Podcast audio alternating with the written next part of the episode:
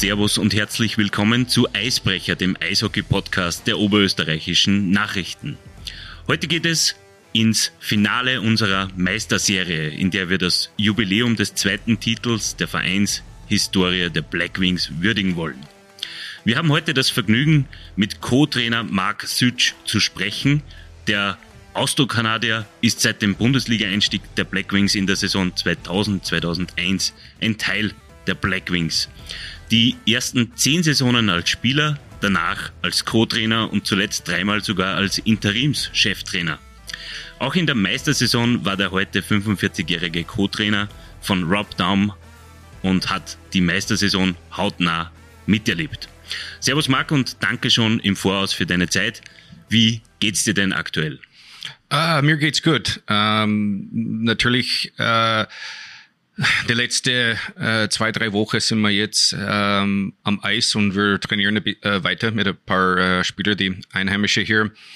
Und es ist ein bisschen ungewohnt. Ähm, natürlich, äh, die Saison ist äh, zu früh ausgegangen äh, bei uns und, und ähm, äh, die Situation war, sage mal, äh, un, äh, unangenehm oder, oder wie sagt man das, warte mal, deutsche Wort fällt mir denn ein, äh, überraschend in dem, dass wir normalerweise, wir freuen uns auf Playoffs und, und weiterspielen und, und das war nicht der Fall heuer. Aber ähm, ich muss sagen, ich bin jetzt positiv äh, vorher, vor einem Monat oder so war meine äh, Mentalität ein bisschen vielleicht anders, aber jetzt bin ich äh, sehr positiv auf die neue Saison und, und äh, auf die Zukunft. Du hast es angesprochen, ihr, ähm, ihr seid wieder auf dem Eis äh, nach einer kurzen Pause und äh, bereitet euch wahrscheinlich schon auf die äh, kommende Saison vor. Äh, wer ist denn da dabei und woran arbeitet ihr? Ja, wir haben gesagt, äh, wir haben zusammengeredet als Verein und wir haben gesagt, schau, wir haben, wenn wir nicht jetzt am Eis gehen und, und zumindestens auf Eishockey ein bisschen die Entwicklung schauen, ähm, haben die Spieler eine lange, lange Zeit äh, von Eis und ähm, es ist auch schwierig. Ich sitze zu Hause und schaue auf die, die jede Playoff-Spiel an und, und sehe, äh, wie diese Mannschaften kämpfen und, und wie die noch weiter arbeiten in, in, in die Spiele. Und ähm, wir haben gesagt, wir haben das Eis da bis Ende April. Wir sollten das nutzen. Ähm, das heißt, wir haben ähm, Spieler, äh, Chrysler, äh, Wolf, Lahoda, Brooker, äh, Brettschneider, äh, Gaff, äh, Kragel, ähm, Schnitzer. Der Schnitzer, der Mitch und dann haben wir noch äh, sechs Spieler, sieben Spieler von der Alpsmannschaft, die auch mit uns am Eis gehen und wir machen äh, sehr viel Skillsarbeit, äh, aber auch äh, ein bisschen Kondition. Ähm, wir machen immer am Ende ein Spiel, wo die ein bisschen Konkurrenz haben und ähm, wir wollen, dass die einfach die Gefühl von der Scheibe, der Gefühl von Eishockey noch weiterbringen in April und, und dass die auch konditionsmäßig noch was machen. Ähm, und wir hoffen auch, dass äh, das Ziel ist, dass wir auch in, in Juni, ähm, Juli auch ein paar Mal so kurze kleine Trainingslager machen, wo die Spieler, äh, die österreichischen Spieler am Eis gehen können und, und wieder das Gefühl von der Scheibe äh, zu bekommen, äh, weil es ist so wichtig, ähm, dass man heutzutage das moderne Eishockey, die, die Spieler worldwide, die, die gehen nicht lang weg vom Eis. Also die haben sicher Pause und die, die machen Zeit, äh, die haben Zeiten, wo die sich erholen, erholen. Äh, aber wenn man sechs Monate, fünf Monate, vier Monate kein Scheibe berührt und dann versuchst in August am Eis zu gehen in ein Trainingslager, ist man dann weit hinter die ausländischen Spieler, die kommen und, und kommen am Eis, weil die sind am Eis durch die ganze Sommer und wir wollen, dass die österreichischen Spieler äh, wir wollen, dass die entwickeln und um zum entwickeln muss man die Sommer auch ausnutzen. Sonst fangen sie wieder von äh, vorne an und, und müssen dann in August äh, versuchen zum äh, Aufholen auf die anderen Spieler. Wo muss man denn hinfahren als Linzer, ähm, dass man zu einer Eisfläche im Sommer kommt? Ja, das ist die, die äh, gute Frage. Ähm, wir haben, ja, das ist äh, auch eine Möglichkeit. Ähm, wir müssen rausfinden, wie, ob die die ganze Sommer das Eis äh, behalten.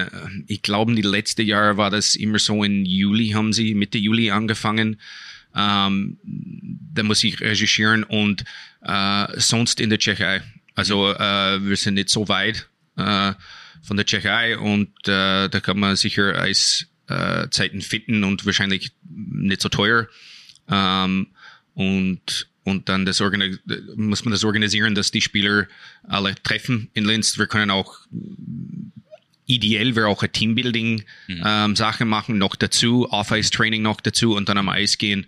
Ähm, sollte auch ein Spaß sein, aber sollte auch äh, Skillwork und auch einfach am Eis die Scheibe, wie ich gesagt habe, das Gefühl zum Bleiben und, und dass man sharp bleibt über den Sommer. Ja, und in Tschechien kostet das Bier nicht viel, also das mit Teambuilding funktioniert. Ja, genau. genau. Gehört dazu. Wie läuft denn die Abstimmung mit Philipp Lukas bis jetzt? Der war ja äh, eine Zeit lang auf Urlaub.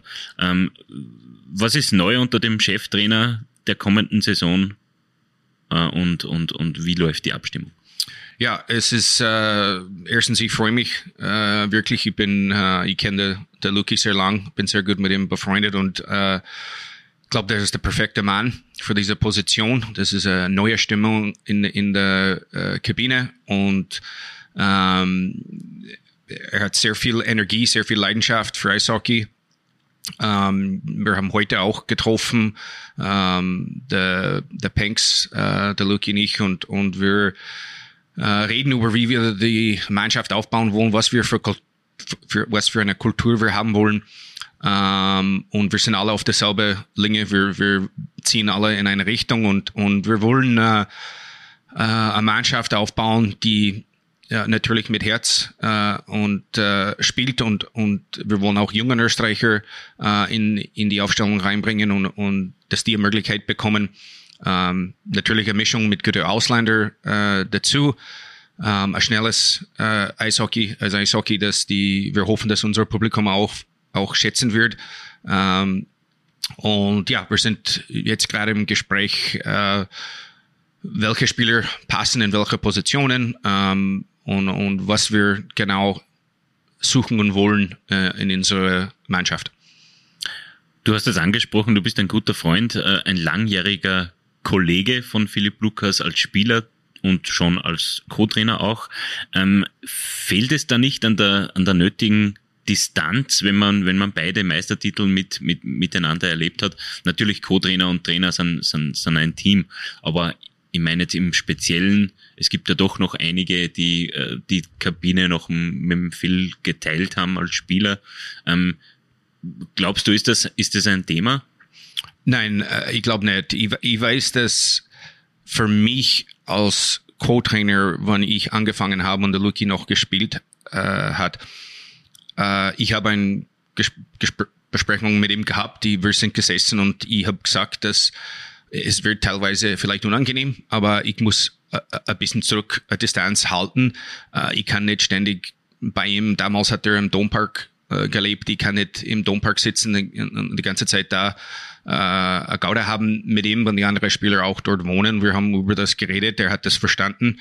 Ähm, es hat schon unsere Beziehung, muss ich ehrlich sagen, äh, ein bisschen äh, an, angestrengt oder wie sagt man dazu vielleicht oder ja, äh, belastet. Äh, belastet, ja. ja. Äh, es hat unsere Beziehung ein bisschen belastet, aber er hat das verstanden und das Gute war, ich war Co-Trainer. Ich habe eine Distanz gebraucht, aber nicht eine Distanz, was eine Cheftrainer wahrscheinlich braucht hin und wieder. Mhm.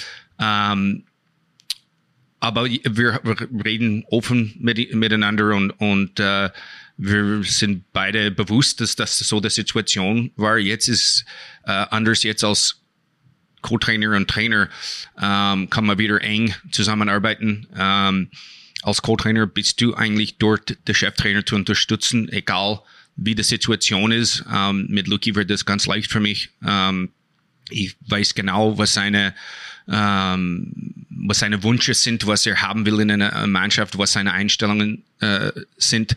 Ähm, und ja, ich freue mich sehr auf, auf die Situation. Und zu der äh, Frage, ob es gibt Spieler, die haben zum Beispiel mit ihm gespielt. Es gibt jetzt eher weniger und weniger, aber es gibt schon ein paar bei uns. Brian Lebler, Brian Lebler, Andy, Christler, Christler, Kragler, ja.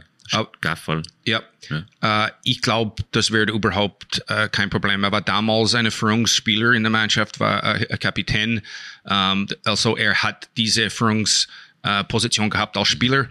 Ähm, und äh, als, als Trainer heutzutage in, in modernen äh, Eishockey, äh, es ist nicht so, dass der Trainer komplett wegbleibt äh, von, der, von der Mannschaft und einfach gar keine Kommunikation oder gar keinen Kontakt mit der äh, Spieler äh, hat, sondern das ganze Gegenteil. Man muss auch äh, sehr viel mit den Spielern reden können und, und ähm, äh, er hat mit 100% Sicherheit die, die Respekt von dieser Spieler, ähm, wie er gespielt hat, wie er dieser Verein äh, geführt hat als Spieler. Ähm, ich glaube, das wird überhaupt kein Problem. Ich glaube sogar, dass es ein Vorteil ist. Genug zum Aktuellen. Wir springen zurück in die Spielzeit 11, 12 oder besser gesagt kurz davor. Du hast eine Saison nach deinem Karriereende unter Kim Collins als Co-Trainer gearbeitet. Äh, welche Erfahrungen hast du damals sammeln können? Ja, der, der Kim Collins war erstens eine, ähm, ein ganz bodenständige, bodenständiger Mensch. Ähm, äh, ein super, zuerst ein Superman war, ein ehrlicher Mann, äh, er hat ehrlich mit den Spielern geredet. Ähm, und ich habe gelernt, wie als Trainer erstens de, uh, sein Trainingspläne uh, und wie er trainiert hat am Eis war auch sehr gut, sehr interessant. Er hat sehr uh, interessante Ideen, hat das versucht immer frisch zu bleiben bei den Spielern, dass das Training auch manchmal lustig war oder manchmal äh, ein Spaß dabei war im Training. Ähm, natürlich auch hart trainiert, aber er hat eine gute Mischung gehabt ähm, und ich glaube auch, dass er, äh, er hat mich äh, gelernt, wie man eine Distanz, eine gewisse Distanz von den Spielern hat, aber auch, dass man mit den Spielern auch reden können, äh, reden muss und dass du kommunizieren musst. Ähm, und ja, es, äh, er hat, damals gesagt, okay, und du, du kannst dann die Unterzahl äh, übernehmen und machen und, und hat mir ein bisschen Verantwortung gegeben. Ähm, also ich bin sehr ähm, glücklich, dass ich die Möglichkeit gehabt habt, mit ihm zum, zum Arbeiten. Wie war es, als du als ehemaliger Mitspieler erstmals in die, als Trainer in die Kabine gekommen bist? Wie, wie ist es dir da gegangen? Ja, es war nicht leicht am Anfang. Ähm, es war sicher ein Lernprozess für mich. Äh, der Unterschied, äh, sage mal, zwischen äh, der Philip Lucas äh, und was jetzt passiert mit ihm als Cheftrainer und, und wie das war bei mir ist, ich bin gleich von einem Spieler in der Kabine gleich zu einem äh, Co-Trainer genau. geworden. Ähm, das ist immer ein Prozess, wo man lernt äh, und das war ein Lernprozess äh, eine Zeit lang. Ähm, für Phil ist es so, er ist schon länger jetzt nicht der Spieler und ist war bei uns nicht in der Kabine jetzt. Mhm. Bist du als Co-Trainer trotzdem eher ein Kumpeltyp für die Spieler? Ähm, na, ich würde nicht sagen, dass ich äh, ich bin jetzt auch wenn ich angefangen habe, war ich 35 Jahre alt oder 34 Jahre alt. Bin jetzt 45 und ähm, habe mich selber entwickelt als, als Mensch und, und als Trainer. Und äh, ähm, ich glaube, ähm, dass, dass man die Spieler musst du als Trainer, egal ob du Trainer oder Co-Trainer bist, da muss ein gewisser äh, Respekt sein. Die müssen dich nicht immer lieben und du musst nicht immer die beste Freund sein von der Spieler. Ähm, ich glaube, das ist unrealistisch ähm, zum sagen, dass als, Spiel, äh, als Trainer äh, ist es zum Beispiel für mich nicht das Ziel, dass ich die beste Freunde bin mit jeder, das in der Kabine ist. Jeder hat eine andere Persönlichkeit. Ähm, das Ziel ist, dass du versuchst, diese Spieler zu entwickeln und, und manchmal hören sie Sachen, was die nicht hören wollen. Ähm, und du musst in diese Richtung gehen und ehrlich reden mit den Spielern. Und manchmal sind die, ähm, sagen mal, nicht glücklich was du erklärst oder was, was die hören, aber die mussten das respektieren, dass du ehrlich mit denen redest und dass du, äh, dass die wissen, dass du eigentlich da bist. Mhm. Gehen wir in der Geschichte zurück. Ähm, ihr habt diese sensationelle Resweep-Serie und den Finaleinzug in der Saison 9-10 gehabt. In der Saison 10-11 war es so, dass ihr im Viertelfinale am VSV gescheitert seid. Und danach kam der Trainerwechsel von, von, von äh, Kim Collins auf Rob Daum. Wann war dir persönlich klar, dass, äh, dass es einen Umbruch geben muss? Ähm, ich, ich, ja, ich kann mich erinnern, diese Series gegen Villach damals im Viertelfinale, da haben wir äh, ziemlich viel Verletzungen. Ich glaube sogar in der Verteidigung. Ich, ich, kann mir nicht erinnern, wer das war, aber da haben wir Schwierigkeiten gehabt und äh, dann ist es in, entscheidend äh, gekommen, dass äh, die wollen einen neuen Trainer äh, suchen. Ähm, und ich kann mich erinnern, ich war dann eingeladen, der Christian Pertaler hat äh, gesagt, wir sollten in, äh, in, ich sollte zum Landgraf äh, damals das Hotel gehen. Der, der hat einen Trainer eingeladen, das war der Rob äh, Daum, der hat, glaube ich, sogar die letzten paar Spiele äh, von dieser Playoff-Series angeschaut. In der Halle schon. Genau. Erlebt, genau. Und dann haben wir gesessen und haben wir mit ihm gequatscht und geredet und ähm, ja, und, und da, äh, ich war ziemlich schnell äh, positiv über die Situation von, äh, von der Persönlichkeit von Rob und von seiner, äh, einfach sein Wissen über Eishockey, der, der war äh, sehr beeindruckend und, und hat sehr viel Erfahrung und, und äh, äh, ich habe auch gedacht, dass, dass der ein sehr guter Kandidat wäre. Warst du damals dann in weiterer Folge auch in die Verpflichtung von Spielern eingebunden oder, oder wie haben Rob Daum und Christian Bertaler die Spieler ausgewählt? Äh, damals, ähm, da war, äh, ich weiß nicht, ich kann mich nicht erinnern, ob das vor der Ende der Saison war. Ich glaube, das war kurz danach. Ähm, ich habe nur zwei oder drei Spieler, also äh, als Ratschlager gegeben zum, zum Christian. Ähm, das war der Oulet. Ähm, der äh, Wiedemann habe ich durch einen Freund von mir in Kontakt äh, gekommen.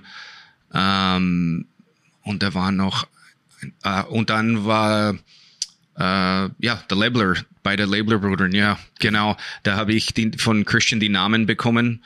Und dann habe ich in Nordamerika angerufen, ein Freund von mir, der in der East Coast tätig war als Trainer und er hatte Brian gekannt. Und äh, er hat gesagt, du, du musst unbedingt der, der Brian nehmen. Und ja, das war der, und dann hat er einen Bruder auch und ich habe gesagt, ja, der hat einen, einen Bruder noch dazu. Ähm, und ich kann mich nur erinnern, mein Freund in Kanada hat gesagt, sein Bruder ist auch ein guter Spieler, aber der Brian musst du unbedingt holen. Und der war eine, wir haben gedacht, der wäre eine harte äh, Flugelspieler, der Checks fertig macht und, und ähm, vielleicht auf der vierten Stürmer oder dritten Stürmer spielt. Äh, wir haben nicht gewusst, dass er wird entwickeln in so einer Torjäger. Mit dem neuen Trainer kam auch ein neues Spielsystem. Die Spieler, die wir bis jetzt im Podcast hatten, haben fast durchgehend darüber geklagt, dass ihnen zuerst einmal die Köpfe geraucht haben, wie sie das System zu, zum ersten Mal gehört und gesehen haben. Wie ist es dir ergangen? Schließlich musstest du ja die Dinge im Training auch richtig lehren und, und, und weitergeben. Ja, es war, es war was Neues, weil es war sehr viel verschiedene ähm, Taktik, was ähm, er quasi, der Rob hat als, als äh, quasi ein Konto gegen jede verschiedene Gegner gehabt hat. Das heißt, wir haben teilweise unsere Spiele ein bisschen geändert ähm, äh, auf der Gegner. Ähm, um angepasst wird. Angepasst, genau. genau. Ähm, was interessant war für mich, war, und ich glaube, das war ein Grund der Erfolg von dieser Mannschaft und, und nicht nur Erfolg als Meistertitel, aber unter der Saison, was wir geleistet, was die Spieler geleistet haben. Äh, wir haben eine sehr kluge Mannschaft gehabt. Wir haben gute Spieler gehabt.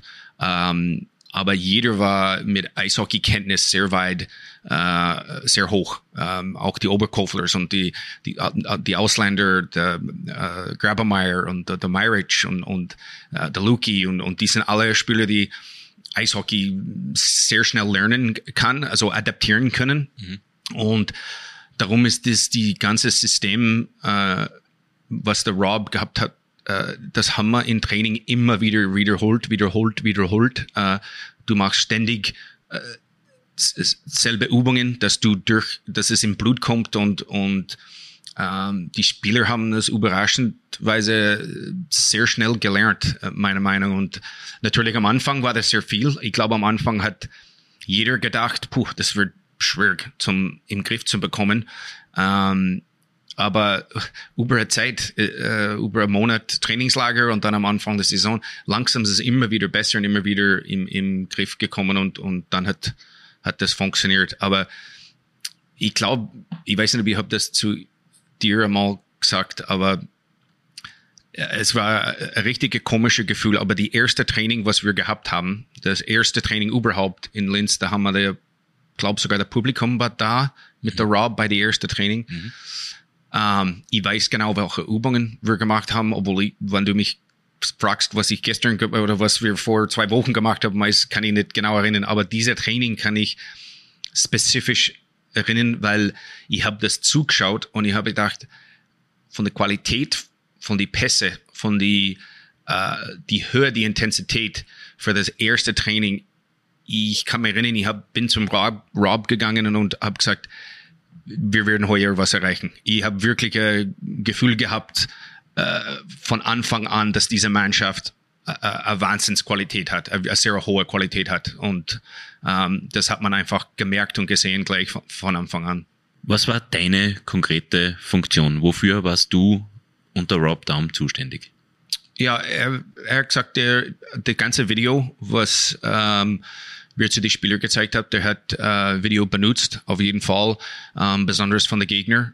Ähm, und das habe ich sehr gern gemacht. Ähm, man schaut natürlich sehr viele Spiele an ähm, von den Gegnern ähm, und schneidet das zusammen.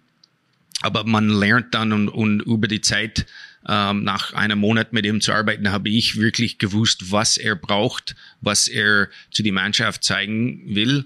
Ähm, und ja, man macht die System-Breakdown äh, von die Gegner und zeigt das zu den Spielern, damit die wissen, warum wir dann unser System ändern und warum wir, wohl, wir wollen spielen in diese, mit dieser Taktik. Gehen wir in die Saison. Die Blackwings lagen während des Grunddurchgangs gefühlt fast durchgehend an der Spitze. Gibt es ein Spiel, das dir besonders im, in Erinnerung geblieben ist aus dem Grunddurchgang? Naja, ich würde sagen, dass zuerst ähm, haben wir zu Hause eine Vorbereitungsspiel gehabt. Äh, gegen wen das war, ich glaube, tschechische Mannschaft, obwohl ich bin nicht sicher. Uh, auf jeden Fall haben wir ein Vorbereitungsspiel gehabt. Ich kann mir erinnern, dass ähm, irgendeine gegnerische Spieler hat äh, ein Check irgendwas gemacht zu äh, irgendeiner von unseren Spielern ähm, und wir haben ein Fight gehabt mit ich glaube so, ich glaube der Danny Ehrman hat einmal ein Fight gehabt und ich glaube der Justin Keller hat ein Fight gehabt. Der Grund, warum ich kann das erinnern, weil das war wieder ganz am Anfang der Saison eine Zeichnung für mich, dass diese Mannschaft füreinander, füreinander da sind äh, und dass die miteinander kämpfen und, und die wollen einander schützen und, und das ist immer eine positive Zeichnung, ähm, dass jemand sich veropfert quasi für seine Mitspieler und, und geht in ein Fight hinein, um ihn zu schützen. Der Grunddurchgang war, wurde souverän gewonnen. In der Zwischenrunde war es mit sechs Siegen und vier Niederlagen nicht mehr ganz so souverän. Ist da ein bisschen die Spannung abgefallen, weil man war für die Playoffs qualifiziert und, und hatte einen Punktepolster auf die Konkurrenz. Ähm, fällt da die Spannung ein bisschen ab? Ja, ich glaube schon. Ähm, ich, äh, besonders nach der Saison, was wir gehabt haben in den Grunddurchgang, äh, sehr viel Energie äh, eingeschickt in, in, in der Saison und, und äh, es kann sein, dass in dieser Zeit die, die hohe, hohe Motivation äh, bei jedem Spiel ist, ist, ist ein Prozent oder zwei runtergegangen und, und genau, genau diese ein oder zwei Prozent, wenn das weniger ist, ist der Unterschied zwischen einer 2-1-Sieg oder, oder äh, 3-2 Niederlage. Es ist sehr eng. Ähm, äh, ich kann diese Zwischenrunde ganz ehrlich sagen nicht so gut erinnern, wie, wie das gelaufen ist, genau. Ähm, aber ich, ich weiß genau, wann der Playoffs angefangen hat, dass, dass die Mannschaft bereit war und, und bissig wieder, wieder bissig war. Naja, ähm, man muss ja sagen, das erste Spiel in den Playoffs, es war die Viertelfinalserie gegen Wien, das erste Spiel zu Hause mit 3 zu 4 nach Verlängerung verloren. Mhm. Ähm, das ist doch ein bisschen ein, ein Rückschlag. Oder, oder lag es vielleicht daran, dass Wien ja eigentlich in der Qualification Round durchgehend gefordert war und sich erst im letzten Spiel mit einem 11 zu 30 gegen Jesenice, glaube ich, war ähm, qualifiziert hat und immer auf Spannung war. Und dann kommt das erste Spiel und man trifft also aus Wiener Sicht ähm, auf einen Gegner, der im Prinzip nicht viel zu machen hatte. Ähm, ich glaube, du bist genau richtig. Äh, ich kann mich erinnern, diese 2009-10-Saison, wo wir haben zurückgekämpft gegen Wien und dann haben Salzburg im Finale gehabt äh, und die erste Spiel gewonnen. Äh, es sollte nicht passieren, aber es passiert öfters eigentlich, wo eine sehr gute Mannschaft äh, die erste Runde ist oft die schwierigste Runde. Rob Daum gilt ja als sehr ruhige, besonnene Person. Emotionen auf der Bank sind eher selten. Vor allem, wenn es um humorvolle Emotionen geht. Wie ist Rob Daum als, als Kollege, als Trainerkollege? Ja, er ist ähm, eher ruhiger Typ. Äh, ich muss schon sagen, aber dass über die Jahre, wann ich mit ihm gearbeitet habe, äh, und die Trainer kamen, wenn das nur, wenn wir nur zu zweit waren, äh, haben wir ofters und, und, und ständig kleine Schmähs. Ähm, äh, er ist eigentlich ein lustiger Typ, aber eher so ein trockener Humor, würde ich sagen. Ähm, der kann sogar manchmal mit der Mannschaft ähm, auch diese trockene Humor rauslassen, aber eher mehr selten. Äh, ich muss ehrlich sagen, die Spieler haben quasi gewusst jeden Tag, was die bekommen. Äh, es war eine Setup-Question. Ähm, du mhm. bist jetzt, äh, du hast genau das Richtige gesagt. Ähm, wir haben natürlich oft und gerne mit Rob Daum Interviews geführt. Unter anderem auch einmal ein paar Jahre später in einem Viertelfinalspiel in Bozen. Weißt du schon, worauf ich raus will? Mm, nein. Ähm, da hat uns äh, Rob Daum ein ganz normales Interview gegeben, bis zu der Frage, was war spielentscheidend für den Auswärtssieg im Bozen? Und dann hat er auf sehr trockene Art und Weise, wie du es beschrieben hast, gesagt, ja ganz einfach, ähm, der, der, Erfolg gehört heute eigentlich Max Sütsch und, jeder von uns und, und hat sich einmal gefragt, was meint er jetzt? Und wir haben dann nachgefragt.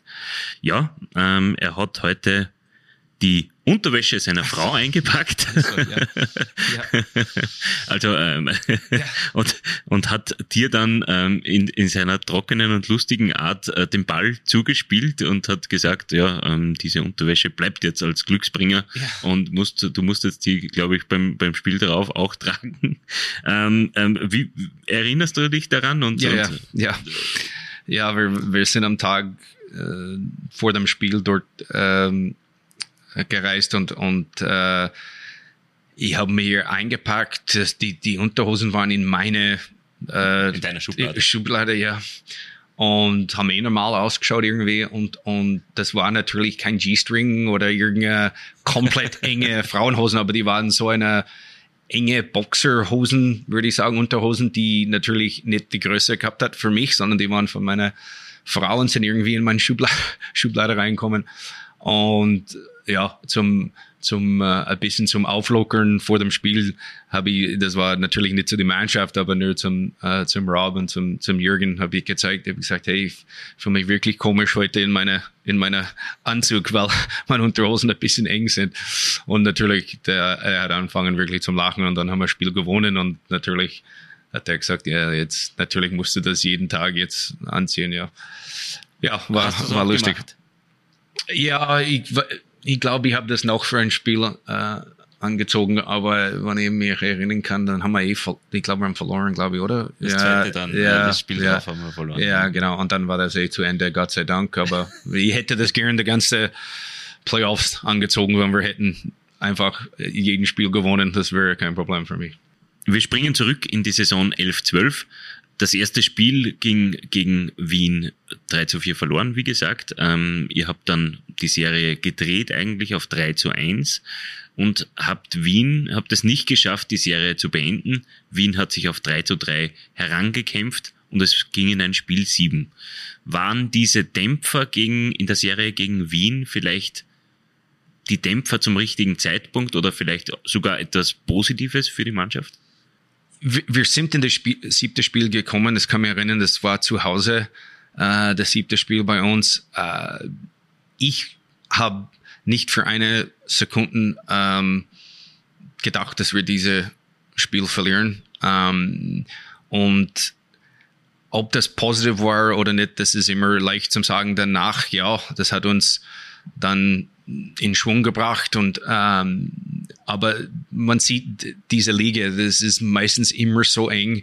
Ähm, heuer schaut es ein bisschen anders aus mit, mit Salzburg, aber ich muss schon sagen, auch gegen Neumol waren ein paar Spieler, die konnten vielleicht hin oder her gehen, aber äh, für uns war das so, wir, äh, du musst durchkommen, du musst einen Weg finden. Wir haben unter der Saison in äh, 11, 12, da haben wir in so viele verschiedene Spiele einen Weg gefunden zum, zum Gewinnen. Ähm, und das war genau die Situation. Ich kann mir nicht genau erinnern, was das Finalergebnis war bei diesem siebten Spiel, aber ich glaube, das war ziemlich weit äh, auseinander, was ich erinnern kann. Ich kann sogar erinnern, am Anfang hat die Oberkofler oder der irgendeiner hat ein Tor geschossen.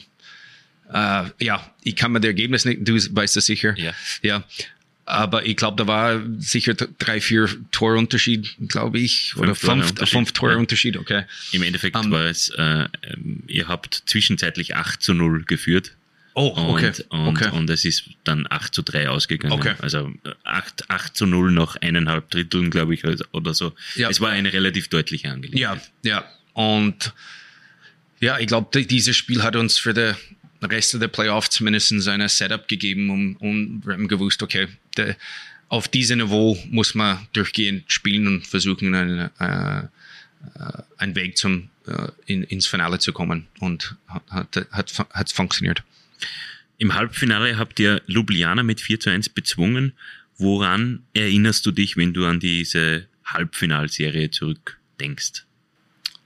Ähm, ja, die, was lustig war, ich kann mir das erinnern, in, in, uh, in Ljubljana, uh, da, wir sind in Verlängerung gegangen. Ich weiß nicht, ob das der zweite Spiel war das oder dritte. Ljubljana. Ja, ich glaube, ja, der vier, wann war das? Der, der, ich weiß nicht, Spiel 4. Spiel 4, ja. Sind wir in Verlängerung gegangen und zum, zum Spaß habe ich zum Danny Irman gesagt, ähm, äh, wenn du ein Tor jetzt schießt, ich will, dass du so und so zelebrierst. Und ich habe ihm irgendeine Bewegung gemacht zum Spaß. Und er hat dann, ich kann mir, ich weiß genau, dass er hat das Tor geschossen. Ich weiß genau, wo das, in welche Richtung er ist gefahren und und dann hat er genau diese Celebration, also diese Bewegung gemacht nach dem Tor. Ähm, das war lustig. Ich kann diesem Spielerin in Norwegen die, diese lustige Situation. Ähm, äh, ich weiß auch, dass meine, meine Neffe war mit dabei. Ähm, der ist aus Kanada auf Besuch gekommen.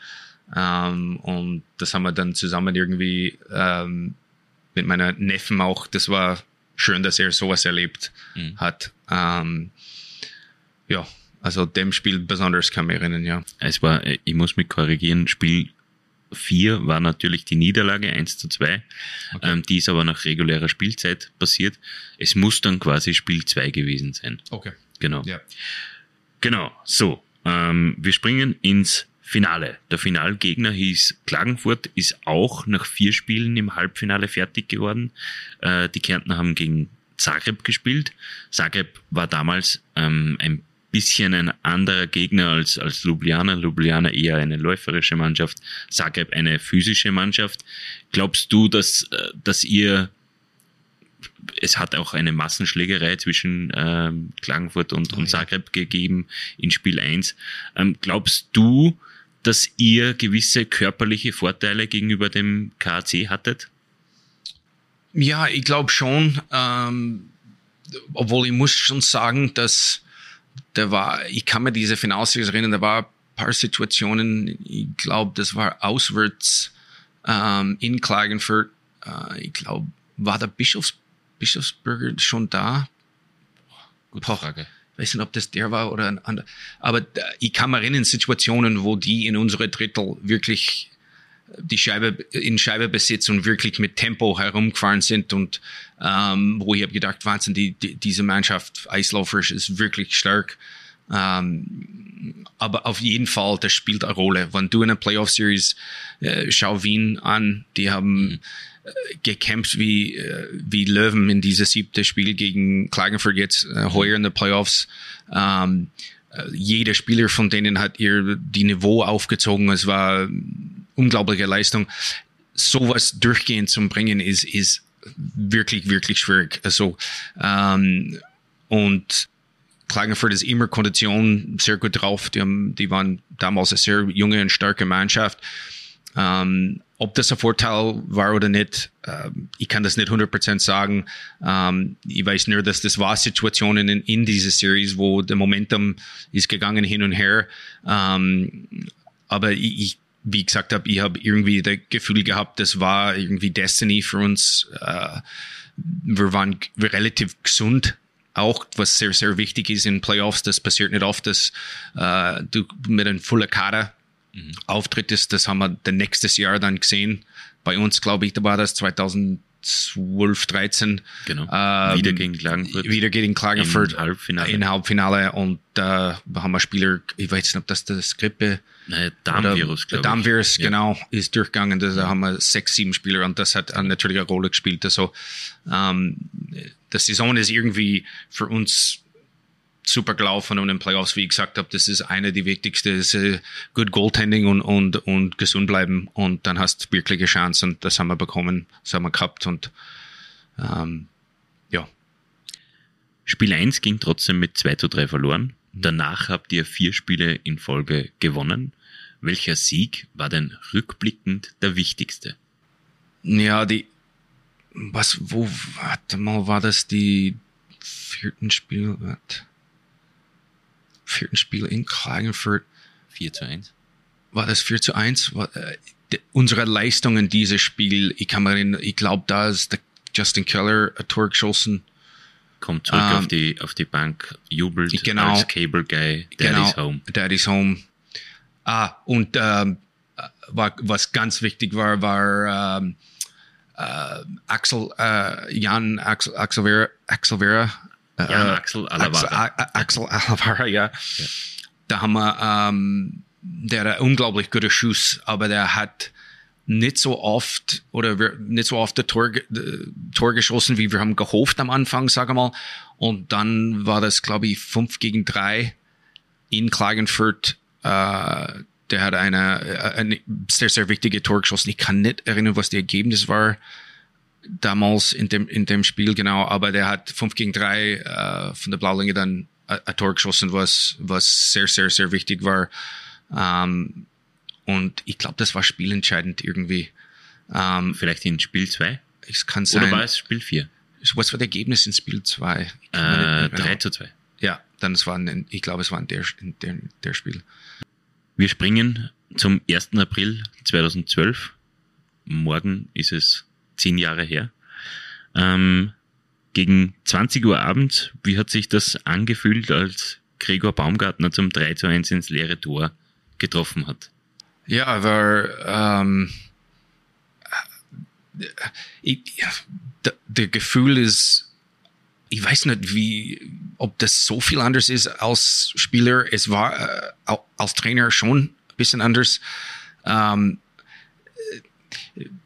ich kann das so beschreiben, vielleicht klingt das ein bisschen blöd, aber ich bin jemand zum Beispiel, ähm, ich tue sehr gern fischen. Und ähm, wenn ich zum Beispiel morgen dich mitnehme zum, zum Fischen irgendwo hin und wir beide einen Angel haben und wir beide gehen fischen und natürlich freue ich, freue mich, wenn ich einen Fisch fangen kann. Aber ich freue mich mehr, wenn ich jemanden mitbringe, der vielleicht das nicht so oft gemacht hat oder äh, und dann du fangst die größte Fisch oder die schönste Fisch. Ich freue mich mehr in solche Situationen, als wenn ich selber einer fange. Warum das ist, ich weiß nicht, dass ich habe Freude, wenn ich sehe, dass jemand anderer Freude kriegt, zum Beispiel beim Fischen als Spieler war das auch sehr schön. Als Trainer ist es irgendwie ein bisschen anders, aber genau so schön. Schon äh, so schöner Gefühl. Äh, und dann natürlich, das war zu Hause, ich kann mich erinnern, wie die Fans am Eis gekommen sind, ähm, wie der Vorstand sich gefreut haben und äh, Beispiel war, äh, der Carl Ecker war äh, dabei und, und man, man merkt bei, bei so einem Mensch, der so erfolgreich ist äh, in seiner Firma, äh, sehr viel finanziell Erfolg hat in seinem Leben und, und steht weit, weit oben in die, in, mit seiner Firma, äh, äh eine super Firma und hat sicher so, so viel, ähm, sage mal, Siege erlebt mit seinen Firmen. Aber wie er auch beim Eishockey, wie das für ihn war und, und für den Peter Freundschlag und, und alle dort, das war für den die größte der größte Erfolg. Erfolg ja, ja, ich weiß nicht, ich kann nicht, ich kann nicht für denen sprechen, dass das da der größte Erfolg war, aber äh, die haben so reagiert so und und das ist so schön zum sehen, weil die investieren und in, in der Verein und, und dann kriegen sie was zurück. Das ist auch ähm, sehr schön zum sehen und man erlebt das anders als Co-Trainer, wenn du eher näher zusammen bist mit, mit diesen Leuten, als wenn du als Spieler das ist ein bisschen, ist ein bisschen anders, eine andere genau. Beziehung. Also mhm. ähm, solche Sachen waren einfach schön und, und, natürlich die Fans, wie die gefreut haben, ist, ist auch noch dazu eine, eine sehr schöne Gefühl. Äh, ja, man freut sich sehr viel für die Fans und, und äh, für den ganzen Verein einfach. Meisterfeier, äh, äh, Pokalübergabe auf dem Eis, Feier in der Tabakfabrik, dann ab in die Innenstadt. Wie lang hat es denn für dich gedauert? Ähm, ja, das war bis die Sonne wieder aufgekommen ist. Also wir waren, erinnern, wir waren in, in um, ähm, Rocks dann ziemlich lang. Ähm, das Lustige ist, ich weiß nicht einmal, wo, wo ich am Ende des Nacht, wo ich war, in welcher Lokal. Äh, aber in Rocks waren wir sehr lang und dann sind wir irgendwo anders gegangen und ja, und dann ist der Sonnen Sonnenaufgang. Ich kann mich erinnern, wir waren am, ich war mit äh, Christian und äh, wer war noch dabei? Ich glaube sogar der, ich glaube der Carly war noch dabei. Wir sind spaziert, äh, und der Peter Freundschaft war auch noch dabei. Wir sind spaziert auf die Straße Richtung äh, Haupt, äh, Hauptplatz. Mhm. Und da war schon ich weiß nicht welche Uhrzeit, aber das war die Zeit schon zum Frühstücken eigentlich. Ja, ähm, war ein sehr schönes Erlebnis natürlich. Ja. Die Meisterfeier auf dem Hauptplatz ein paar Tage später war enorm gut besucht. Die ganze Stadt war stolz auf euch. Wie lange dauert es? Du kennst das Gefühl als Spieler und du kennst das Gefühl als Co-Trainer. Ähm, wie lange hat es gedauert, bis man realisiert, was, was, was man da erreicht hat? Ähm, der war ein Moment, ähm, ich kann mich erinnern, ich bin gestanden mit ähm, der Birgit Perteiler und äh, ähm, Gertrude Obermeier. Äh, die haben, äh, wir waren noch nicht auf der Tribüne, aber die Leute waren alle da und die haben ein Video gezeigt auf so äh, auf einer riesen Leinwand und war diese Lied, ähm, wie heißt dieses Lied? Ähm, Ah, Sale äh, Sale, Sale, Sale. Ja. So, Sale, das Lied ist gespielt und ich war auf einmal, das war eine ähm, äh, sehr beeindruckender Moment. Ich habe dort äh, die Wasser in die Augen äh, sind gekommen und ich glaube, in der Moment habe ich realisiert, wie geil, wie cool das ist. Rob Daum hat immer gesagt, jeder Spieler wusste seine Rolle. Mhm. Ähm, was für Spielertypen braucht man dann? Welche Rollen braucht man in der Mannschaft? Eine Tiefe im Kader ist, ist unglaublich wichtig. Ähm, da, da haben wir gemerkt damals, da, die Mannschaften, die am Ende die Meistertitel geholt haben, es war fast immer Mannschaften mit Tiefe, vier Sturmreihe ähm, und Qualität durch die ganze der Mannschaft. Und das war dann die Entscheidung, dass der, ich kann mich erinnern, dass der, der Philipp Lukas dann in die vierte Stürmerreihe gespielt hat, der Oberkofler in die dritte. Mhm. Und ähm, es war genau dem Gedanken, dass wir wollen, dass unsere vierte Stürmerreihe eine Mittelstürmer hat, der sehr viel Erfahrung hat, der Unterzahl spielen kann, der eine, eine Stürmerreihe führen kann ähm, und junge Spieler mithelfen können. Und damals war Brian und Spanny. Entspanny, genau. Genau. Und man überlegt, dass unsere vierte Sturmreihe war mhm. Spanring, äh, Luke, Philip Lucas und Brian Lebler. Mhm. Ähm, der, der, der Labs hat sich dann gearbeitet, glaube ich, nach oben. Genau. Äh, aber am Anfang, das war äh, der, der Sturmreihe. Und wenn du so eine Tiefe hast im, im Kader, ähm, und, wo, und jeder hat seine Rolle akzeptiert, ähm, keiner hat gejammert, äh, wo, wo die spielen oder warum. Ähm, und ich muss schon sagen, ich glaube, das ist schon ganz wichtig, ähm, dass alle in eine Richtung äh, gezogen sind und der Mannschaft auch. Die sind immer fortgegangen zusammen, die haben sehr viel miteinander gefeiert, äh, die haben ein gutes Verständnis, die, die äh, Chemie in der Mannschaft war sehr stark. Abschließende Frage, was ist vom Meistertitel 11, 12 vielleicht noch bis heute sichtbar? Wie wirkt er nach bis heute? Naja, das, was sehr interessant ist, dass wir haben jetzt, äh, Philipp Lucas ist, ist jetzt Trainer von dieser Mannschaft. Das hat er erlebt, er war der Kapitän. Ähm, er weiß, was man braucht, ähm, um in diese Situation zu kommen. Ähm, du hast Brian Labler, der Kapitän ist bei uns und hat dieses Erlebnis gehabt. Ähm, und ich glaube, dass äh, so eine Mannschaft, was wir damals gehabt haben, das, das passiert nicht von heute auf morgen. Ähm, man muss es aufbauen. Da war ein starker Kern ähm, vom guter österreichischer Spieler in dieser Mannschaft. Ähm, und das, wir mussten diesen Weg wiederfinden, dass wir ähm, alle in dieselbe Richtung ziehen. Nicht nur die Spieler, die Trainer zusammen, mit die Spieler zusammen, mit der Vorstand zusammen. Ähm, dass wir, dass unsere Ziele sind alle dasselbe und wir, und wir, und die Weg zu diesen Ziele, äh, alle verstanden sind von, wie gesagt habe, von die Spieler bis auf zu der Vorstand. Den Abschluss unseres Gesprächs bildet, wie bei deinen Vorrednern schon, ein Wordrap. Dürfen wir dich um die Vervollständigung folgender Sätze bitten. Mein Spitzname damals in der Kabine war? Uh, Scooty. Scooty? Wie kommt man darauf? Puh, gute Frage. Von Suxi, Suxi, Scooty, ähm, Scooty Bear, das war, ja, da war lauter verschiedene, glaube ich, aber wahrscheinlich Suxi oder Scooty waren am meisten. Meine Aufgaben abseits des Eises in der Kabine waren Communication. Ja, ähm, kommunizieren, scha äh, schauen, dass die, die Fokus in der Mannschaft bleibt. Auch natürlich ähm, die Schmähe, die Spaß. Das ist eine, eine Sache, wo man in die richtigen Zeitpunkte, das ist eine lange Saison, man muss ein Weg auch ein bisschen Spaß zu haben in, in der richtigen Art und Weise. Abseits vom Meistertitel selbst war mein schönster Moment in der Meistersaison? Was ich wirklich in meinem Kopf hatte und was ich wirklich reden kann, ist diese, die erste Training. Mein Meister-MVP war?